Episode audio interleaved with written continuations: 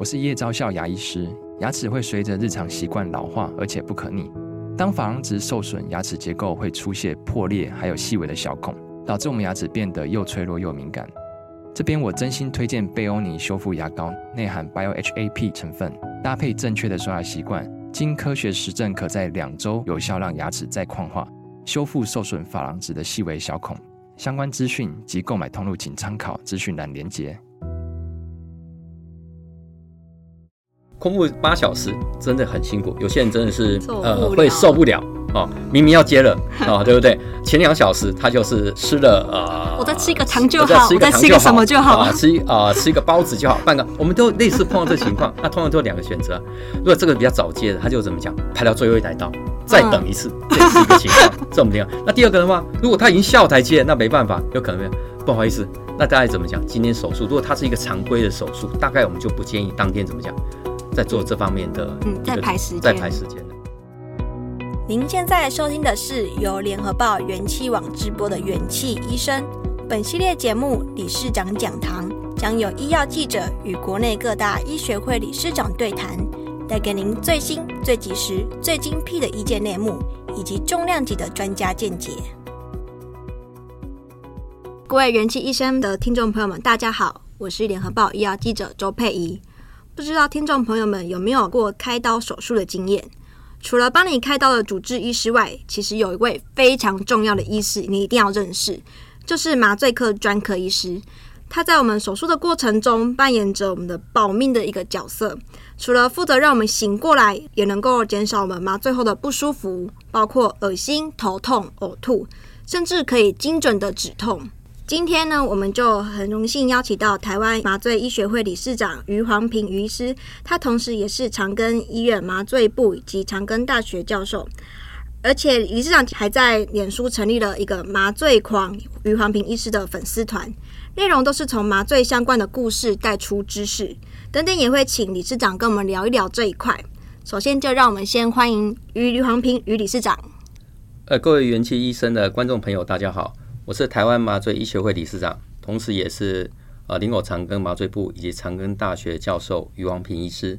那个理事长好，我想很多人对于麻醉科医师在做什么事情可能不是很了解，大概只知道是让我们人就是睡着而已。但是光是睡着这件事情就很重要，所以想请理事长先跟我们说一下，麻醉科医师在手术中是扮演什么样的角色？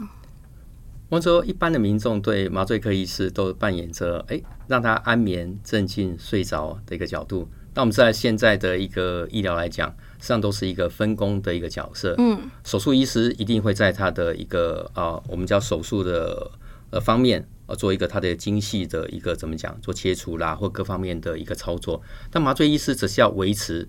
这位呃，我们叫不管是病患或者本身要接受手术的人的本身怎么讲，整个过程中的一个心跳、血压、血压以及安眠、镇静各方面的一个情况。所以，我们用个比较通俗来讲的话，就是呃，麻醉呃手术医师是怎么样治病，而麻醉医师是保命。嗯，所以维持中麻醉医师的话，用个比较笼统的话来讲，他应该是扮演一个手术室的一个怎么讲守护者的一个角色。嗯嗯，好。那我们刚刚开头的时候，其实有提到理事长有成立粉丝团，名称你是有“麻醉狂”这三个字，对，感觉很有趣。那就是想请问一下理事长，当初为什么取名会取这样子？是因为麻醉科医师在手术中常常遇到一些疯狂事吗？还是就是可以再请理事长跟我们分享一下这个有一点三万人的粉丝团呢？其实认识我人都知道，我应该不是一个疯狂的人。嗯，先讲一下为什么会成立这一个粉丝团的初衷好了。嗯，哦，应该是在四五年前的时候，那时候因为我们麻醉医师都会跟病人做一些卫教，也会做一些自我介绍。嗯，所以我们常开玩笑，常讲的话，哎，我们有时候通常啦，大家对一些比如说呃年纪比较大的一群人，有时候会。呃，会称我们的哎麻醉师，麻醉师哦，我们常开玩笑，就是说你要惹一个麻醉科医师生气，最简单的方法就称他 麻醉师哦哦，这类似的一个情况。那事实上，我们我想说啊，这个大概是存在我们的记忆中，大概比如说什么七八七十岁、八十岁更更早会这样子。后来连续有一个月，我碰到有差不多呃十几岁、呃二十几岁，甚至三十岁的人都叫我麻醉师的时候，我就觉得说，哎。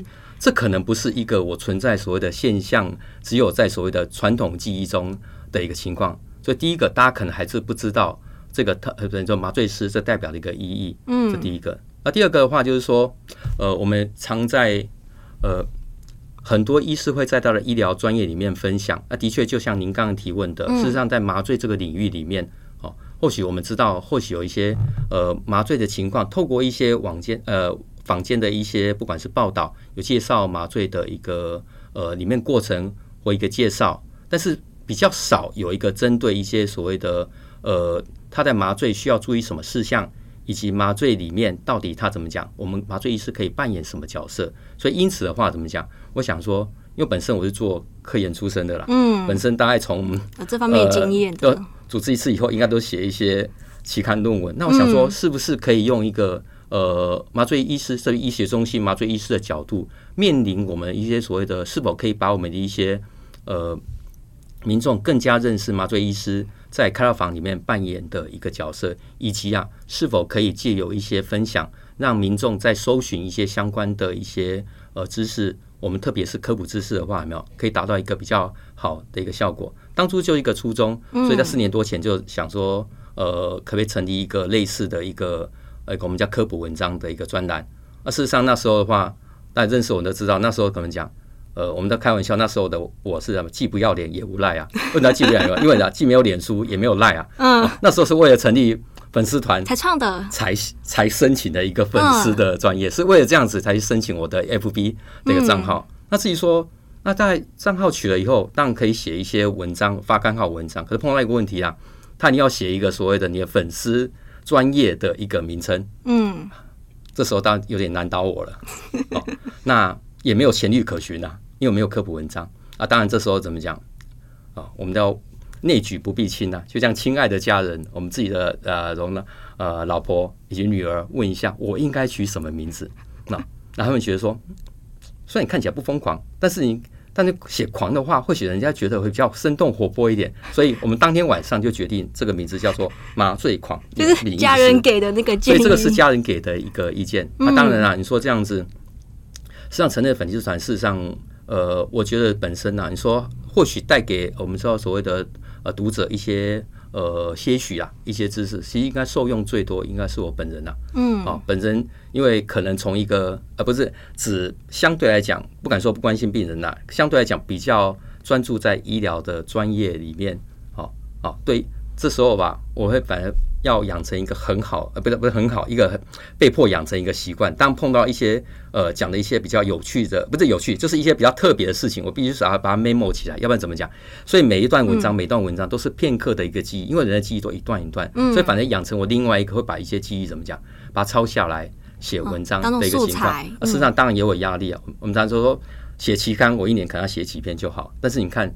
如果写他的粉丝团，每个礼拜至少一开始我还可以写两篇，后来就不行，每个礼拜只能写一篇。后来发现怎么讲，我可能出文章压力也没那么大，可是写这个压力的文章会更大，因为他一直讲不能太多几百个字，而且怎么讲，他有个插画，如果没有写完这个文章的话，根本不可能有插画。嗯，所以这方面怎么讲？我觉得，但人都是在压力中慢慢成长的啦。我觉得这还是是一个有趣跟有意义的事情呢。嗯嗯。好，那我也就是来问一下，就是不晓得说那个理事长在这个临床的经验中有没有遇过很疯狂的事情，或是说让您印象深刻的事？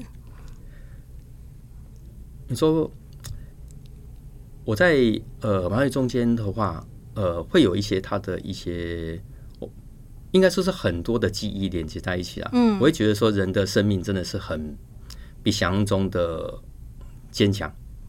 因为我们常，我们是一个医学中心呐、啊，我们会碰到各，呃，我们常会处理一些重症外伤的，像我前几天还处理一个，呃，应该说算是更年期受伤的，他手术经过了大概十几个小时，你可以想象被一个更年期一个大概中年人受伤以后，他的除了骨科、整形外科，还要考虑他本身的一些。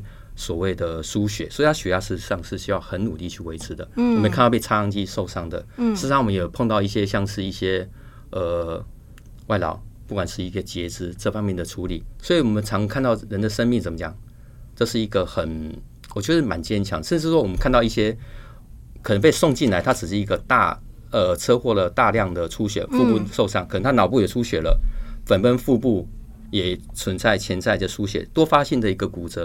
实际上他进来的时候，基本上是一个所谓急诊室抢救过来，甚至我们也看到了所谓的这种急诊室过来，必须怎么讲，在所谓的呃手术室台上，必须怎么讲，边边做的为心脏。呃，我们叫所谓体外循环复苏术，嗯，边推进开刀房的，实际上我们面临很多这方面的情况哦。那我们也看到生命，我们这是我们免呃本身处理的一些我们在重症医疗碰到一个病人。但为什么讲到我们看到所谓的呃坚强韧性的一面呢？因为我们看到这些病人常不是只有经过一次手术，他可能先把一些所谓致命的，比如说哎血管接好了，大器官破掉了接好了，到脑袋。所谓的出血，他把它处理好了，但后续会慢慢处理他的一些骨科或其他方面接血管的一个问题。这时候怎么讲？我们就看一看到，事实上我可能会麻醉他第二次，麻醉他第三次。当我看到他第二次、第三次的时候，他怎么讲？从一个完全呃几乎只有剩心跳、血压，完全不知道他的一个年轻人或中年人，到后面他可以跟我怎么讲回答？我觉得这个可以看到人性怎么样，真的是有很。任性的那那一面，那我们也碰过这些情况，我们都会问得到说，哎，那你知道当时到底发生什么事情？我觉得人是一个真的是一个很特别的一个动物，我觉得真的是痛苦会过去啊，美丽会留下来。嗯，那我们才碰到一个，比如说车祸的一个女孩子，她只记得她开车上了交流道，嗯，她只。那这一刻她在医院，那中间去了哪些地方，办什么事都不知道。她必须用行车记录器，或者说所谓所有监视器把它调出来。她妈妈才知道，原来她从交流道下来，这时候碰到什么车子，碰到什么状况。虽然她完全都不知道。甚至在加护病房呢，开完刀以后住了很多天，这些病人有没有印象？事实上怎么讲？她完全都完全都没有影响。嗯，他再次醒过来的时候，他已经不知道他已经在这医院已经躺过搞十天甚至更久的情况。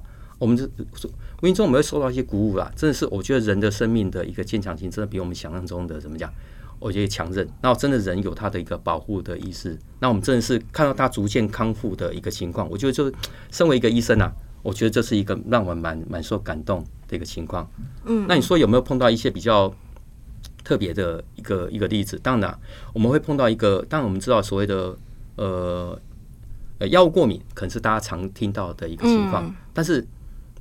真正厉害的所谓的药物性过敏性休克，到底有多少比例？我们真的有做过比例。当然，因为它的个案数非常的少，呃，可能统计的话，可能什么有些统计什么几千分之一，有人几万分之一，有人更十万分之一。但如果在眼睁睁在你前面就发生的，那肯定一辈子都不会忘掉啊。嗯，那我们那我们是我印象中，这是大概是一个大概二十岁左右的一个年轻人。嗯，哦，他本身是一个车祸受伤啊，当然呃，算有戴安全帽吧。啊，大概是颜面骨骨折，对不对？我们常看到这些病人，大概就是常的带一个照片过来，说希望开完刀以后，他拿到他以前受伤前照片，对不对？很妈妈的或女朋友，他说希望就是看完刀以后可以跟原来长得一样。这大部分情况我们都看到这样子。嗯，这也是一个我们认为是也是一个可能也是像之前一样所谓的颜面性骨折过来做手术。那那做完一个麻醉以后，你就发现我应该没有看错啊。这病人怎么讲？他呼吸道。能力很高，血压几乎怎么讲？几乎快量不到。那你看他身上，基本上，如果大家有吃过虾子，已经知道，你从来应该说，从来没有看过一个皮肤好像真的鲜红、橘红，甚至像一个全身烫红的虾子那样子。它只有身上那个白斑部分是所谓白的，其他都是鲜红性的一个这方面的一个情况。那那想说啊，应该是碰到我们罕见的几万分之一甚至更低的一个叫。药物过敏性的一个休克，但当下的话，我们因为有团队了，有很多人过来一个帮忙，但我们是维持他的心跳、血压，打了很多所谓强心剂，把这一位年轻人从所谓的你说鬼门关或各方面怎么讲，他把他又拉回来。那碰到一个面临一个问题，这个手术当当天是没办法做下去了。但面临一个问题，如果没有办法把他有可能造成所谓的过敏性药物，呃，叫的呃过敏性休克的药物找出来，说实在话。这只有碰到两个选择，要么就永远从此不要再手术。嗯，第二怎么讲？如果这没有找出来的话，这个怎么讲？大概也没有一个任何一个手术医师敢帮他做手术，更不用讲麻醉医师了。嗯，那你说我们也碰过，有些同事有类似的经验，对，那是一个开脊椎的病人。碰过情况，他觉得说啊，没关系啊，一辈子驼背也没什么关系啊，他不要 永远不要再手术。可是你可以想象，一个二十岁的年轻人，如果一辈子的脸歪着一边的话，对不对？永远没办法做一个正的，他基本上不太可能的。嗯，当然也拜我们本身呃本身医院呐，一个我们本身也就一个药物认呃一个呃一个认证，我们真的拿到一个国家品质一个 SNQ 的认证，我们真的是一个可以从前到后可以把所谓的，因为麻醉药物有很多种，我们可以把它目前。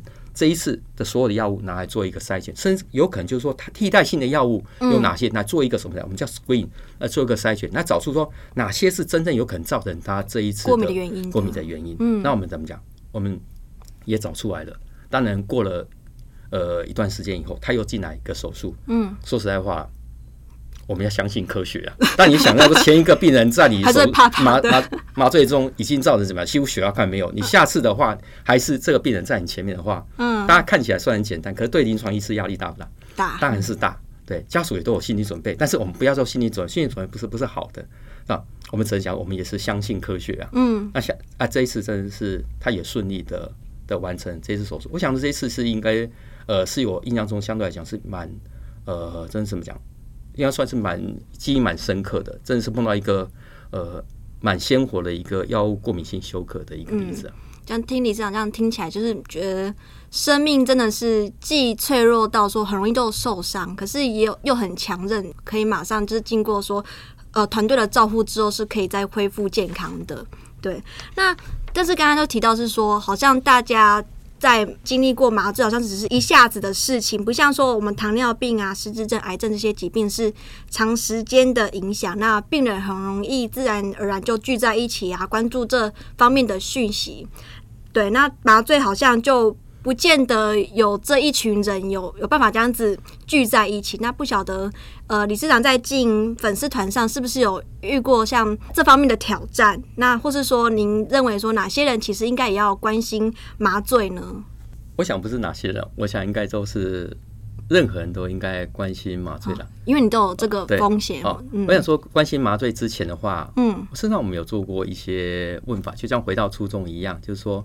如果你要走做一个所谓心脏外科的手术，你一定会努力去找一个这方面的所谓的开的最多的或者权威去做这方面手术，或者说骨科哪个关节，大家认为它是口碑比较好的。但是大家我们常回去回去问一下，就是说，那你之前有手术，诶，你有麻醉过？手术医师他都讲得出来，但是谁帮你麻醉呢？我们通常问的病人怎么讲，他都通常都不知道。那你到底以前经历过什么麻醉也不知道。所以他回到最原始，我们刚才开玩笑说，呃，让一个麻醉医师生气最容易方法就叫他麻醉师嘛，对不对？甚至我们看房间的话，事实上，麻醉师事实上，事实上根本就不是医师啊，他只是一个有可能就是一个少数的一些护理人员从事一些比较像是一些医疗的一个行为啊，甚至有些房间他会用所谓的资深麻醉师来做一个相对来讲，比如说雨幕混珠啊，这时候实际上是对一些安全有很大的。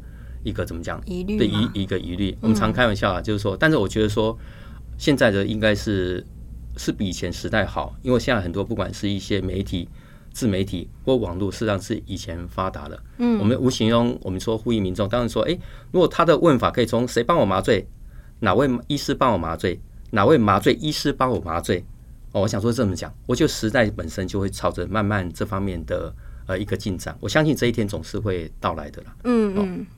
啊，至于说你说民众常会问到呃一些相关的一些问题，会跟他讲，是说你在麻醉前的话，应该要做一些所谓的准备。那准备的话，比如说不是说你这些病都完全不见了。我们知道说麻醉其实最大的一个风险来源，可能是所谓的共病症。嗯，因为你本身是因为呃这个手术，哦平常的话，呃你会这些共病共存，不管你有糖尿病、高血压、气喘哦，甚至一些所谓心脏相关的一些问题。来怎来怎么讲？那平常是一个呃，平常是一个日常生活的一个情况，但无形中手术是一个压力的一个情况，而且它需要一点时间。基本上在这段时间的话，它必须跟你的共病症所谓的共处，所以我们无形中会跟，如果这是一个我们分两个手术，就如果这个是一个常规的手术，意思说它有比较足够的时间做这方面的一个一个控管的话，我们都会鼓励病人呐、啊，或者希望病人就是说，大家把这样血压控制好，气喘的状况。控制好，特别是小孩子。我们刚才讲，因为有时候气候变化，我们知道其实最容易临时呃没办法开刀是小孩子，因为有时候有时候不小心感冒啊、发烧、咳嗽厉害，类似这样的。呃呃，老年人希望他把气喘或者所谓的慢性阻塞性肺疾病控制好，血压控制好，糖尿病控制在相对来讲比较平稳的情况，无形中的话都可以怎么讲？好好提升他的一个怎么讲手术的一个安全的一个情况。这是我们跟病人卫教的一个情况。嗯，当然讲一讲的话。哦，我们跟一般民众讲，就是说他常问到一个问题，就是说，事实上手术的病人都非常辛苦啊。哦，这也是现代一个医疗或现代麻醉它所要标榜的精神。我们希望让病人在手术后能够怎么讲？不痛、不吐、不抖。嗯，哦，这方面都需要一些怎么讲？呃，我们就需要做一个搭配的情况。所以才是就是说，如果本身是一个所谓的高呃高风险型或者所谓手术后恶心呕吐的一个情况，嗯，那本身我们就会鼓励病人用一些所谓强效型的预防性止吐的用药。那如果保暖。做得更好，麻醉上的更精准，无形中都可以大幅降低这方面的一个不适感的一个存在。我想说，现在医疗的应该是走向所谓的舒适化的一个医疗了。哦，我们当然不希望开完手术，哦，病人怎么讲，都是每个痛啦、吐啦，甚至抖啦这样。我想说，这个大家经验都不是很好啦。我们希望让病人就是说已经很辛苦了，要做这个手术，也希望他手术后的恢复可以做怎么讲。尽量减少尽量他的一个痛痛苦或不舒适。嗯，这是我们比较被常问到，也是我们希望带给民众的一些观念。嗯嗯，那刚刚李圣人也有提到说，很多人是会担心麻醉后的那些副作用。那除了说刚刚提到的这个长效型的止痛之外嘛，那还有不晓得还有哪些新药新科技是可以帮忙减缓甚至说预防这些副作用呢？呃，我们像止痛跟止吐两个一起讲好了。嗯。呃，我们讲所谓的，因为医学是一个比例啊，好，他应该说哪些是一个比较好发的一个族群，嗯，那我们先讲说哪些的族群会比较容易造成手术后的恶心呕吐好了，它通常有几个因子啊，一般来讲，它是女性，年轻的女性，嗯，哦，不抽烟，那本身有所谓的晕车、晕船，那我们就看到哪些的手术，比如像是一些呃，比如说胸部的手术。或者像医美的手术，通常它的你说女性，她通常当然抽烟的比例也不是那么高了。嗯，每增加一个因子，大概增加百分之十五甚至更高的手术后恶心呕吐的情况。一般来讲，大概有两个因子或一个因子以上，我们就会建议病人手术后怎么讲？手术中做一些比较强效型的预防性止吐哦，恶心呕吐不是说一定会发生，但只是说百分之五十六十降到百分之十甚至更低。我想这本身手术还是会比较怎么讲？这方面的比较舒服。那就止疼方面的话，我们当然。现在的也是拜现在的医疗所赐啊，就是说早期的一些呃止止痛药的话，大家想说，实际上我们才开玩笑啦，麻醉医师用的药，大家想说，哎，那么我们常看到什么演什么毒品，是不是？实际上麻醉药用的每一个药基本上都是管制药了。如果你把它定义成毒品，实际上麻醉药这个我们这我们开玩笑，这些合法的使用这方面的。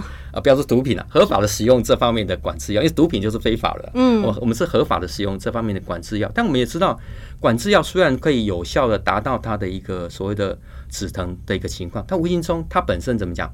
呃，比较它有某些的药物，虽然它止疼效果够，但是无形中伴随的一些所谓的副作用，相对来讲这样也是比较强的。常常看到病人有时候会痒，甚至会吐，甚至会晕。嗯嗯，哦，这方面是会比较辛苦的，所以无形中一些比较新型的药物或现代化的药物，它无形中怎么讲，可以让他心跳血压更稳定，又可以大幅降低他所谓的。手术后一些什么晕啊、眩啊这方面吐的情况，麻醉药吗？这麻醉止痛药这有这方面的一个影响。啊，当然就是说，如果你有更精准的可以掌握麻醉的深度的话，你可以更精准的调整它的用药，无形中也可以大幅的降低它的一个什么讲手术了晕啊、眩啊、恶心呕吐这方面情况。我想这都互相的一个伴随，所以，所以无形中现在一些不管是新药的一个进展。或者一个新型的一个监测仪器的发展，我想都都可以让病人怎么讲？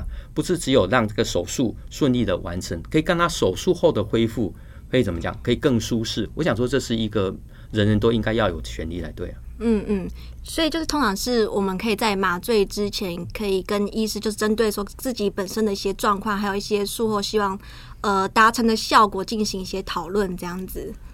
因为现在实际上医界很强调叫。呃，医病共决，呃，医病共决嘛，需要 decision making 嘛，哦哦，大家，但是我们常常看到是会跟手术医师一定会讨论这一块的一个医病共决，比如说我要用个呃传统开腹式呢，我要做一个所谓的呃所谓的所谓的腹腔镜呢，或者什么情况之下我会改成所谓的，比如说腹腔镜不行，改成所谓传统开腹式，甚至某些情况下我就怎么讲？转成内科治疗，我想大部分在外科这一边，大家都有看到这一块。事实上，在麻醉界这一边，我们也希望在做这一块的一些医病呃共享的一个情况。为什么？因为一般现在各大医院呢、啊，大概在手术前都会经过所谓的麻醉前的一个我们叫麻醉门诊啊这方面的或麻醉咨询的一个这个讨论啊。事实上是可以好好询问他有可能呃，病人在麻醉中有可能碰到的一个情况。举个例子，比如说像是麻醉方式的选择，嗯，比如说有些手术是可以做半身麻醉，也可以做全身麻醉。全身麻醉呢，也有分所谓的传统插管式，或所谓面罩式，或所谓的放所谓上声门呼吸道，我们叫喉头罩这方面的情况。哦，至于说哪一种合适，我想医生会提供你一些所谓的专业的建议，但民众可以借由这方法来知道我本身是到底是哪一种。呃，麻醉方式比较适合我的第一个。第二个的话，就是说手术后常碰到一些所谓的疼痛的情况。我们当然知道啦，止疼方法有很多啦，你可以用口服的啦，可以用点滴的啦。那事实上现在有很多的话，我们是可以透过所谓的精准的，包括透过所谓的超音波。我们常常说超音波好像是麻醉科医师的第三只眼一样啊，可以精准的看到他骨关节每一方面的怎么样结构，可以整。在一个痛觉神经点嘛，可以精准的一个，你说打击也好，可以注射一些所谓局部用药、局部的麻醉用药也可以。就是说无形中怎么讲，都可以达到更精准的止疼方式。而且我们知道，这更精准的止疼方式，大家可以带到呃，除了可以有效精准的止疼，也可以大幅降低它本身的一个副作用。因为我们知道，如果啦，本身不管是头服或点滴，你要达到局部的浓度够高的话，它可能要很大的量。但是很大的量，第一个，那第一个大家理想性大家做不到。第二个，很大量会造成一个很大的潜在的副作用，可能病人怎么讲？可能晕、眩、吐，甚至产生临床上更不更不乐见，可能会影响到呼吸啦这方面呼吸抑制的一个情况。所以无形中这方面是可都可以跟麻醉医师讨论，是否有哪些方法让病人在这么辛苦的经历过手术后，到底手术后有哪些的一些我们叫所谓的止疼方式可以供我的选择？嗯，那再就是说还有另外一个啦，我们来强强调一些舒适化医疗啦。实际上，手术后会有一些怎么讲？术后恶心、呕吐啦、吐呃晕呐，哦或者抖啦这方面情况。事实上，我们都有一些呃，我们说武器也好，有一些所谓的装备，也都可以让病人啊，不敢说不会发生，可以大幅降低这方面的几率的产生。我想说，这一些都可以跟怎么讲的麻醉医师来讨论。嗯嗯。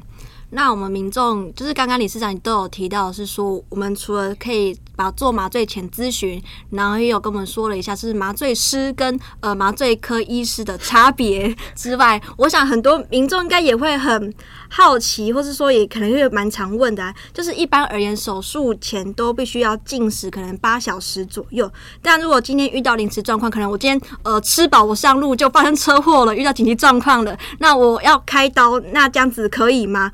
或者说这段期间，呃，禁食这段期间有民众真的受不了，我偷吃东西，那怎么办？我这个手术就要停止吗？呃，其实您问的这个情况，其实临床还不少见，哦、真的是不少见。嗯，哦，呃，一般呢、啊，哦、呃，我们说空腹八小时，我们就民众很可爱，有时候他算的非常精准，下午一点，他预计一点会手术。凌晨一定要爬起来吃一下，或者有时候大家怕所谓的呃妈妈怕呃应该说说奶奶怕他饿，对不对？八点他已经凌晨什么十二点把小婴儿抓起来，对不对哈？